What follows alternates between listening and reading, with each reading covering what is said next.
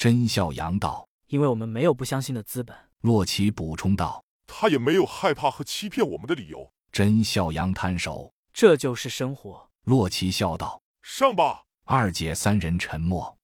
这一切来得太突然，让他们还有些缓不过了神来。莫卓最是乐天，他语气中带着欢快的道：“这是直跳 BOSS 啊！好，灭了他，我们就完成任务了。程程，咱们就可以回去嗨森的约会了。”说完，一脸媚笑望着穆一成。穆一成大：“谁准你这么叫我？”莫卓开心：“这么说你同意跟我约会了？”穆一成刚要开口，却被二姐打断。他不无担忧地望着甄小阳说：“这样打赌是不是有些草率？毕竟关系重大。”甄笑阳一笑，却不回答，只是望着二姐。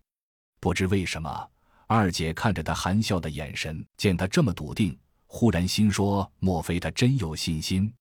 却又不甚肯定地问道：“你觉得我们能赢？”甄笑阳还是没有回答，只是伸出了一只手，手掌伸开，掌心向下。洛奇二话不说，把手掌搭在了甄笑阳手掌上。穆一成笑了笑。也伸出了手，嘴上说：“干了！”手掌重重的搭了上去。莫卓见穆一成都认了，他自然没有二话，也伸出了手，放在穆一成的手上，还来回蹭了两下，猥琐的道：“好绵，好 Q！” 害得穆一成一顿眼刀抛掷，却又脸颊一红，没有缩回手去。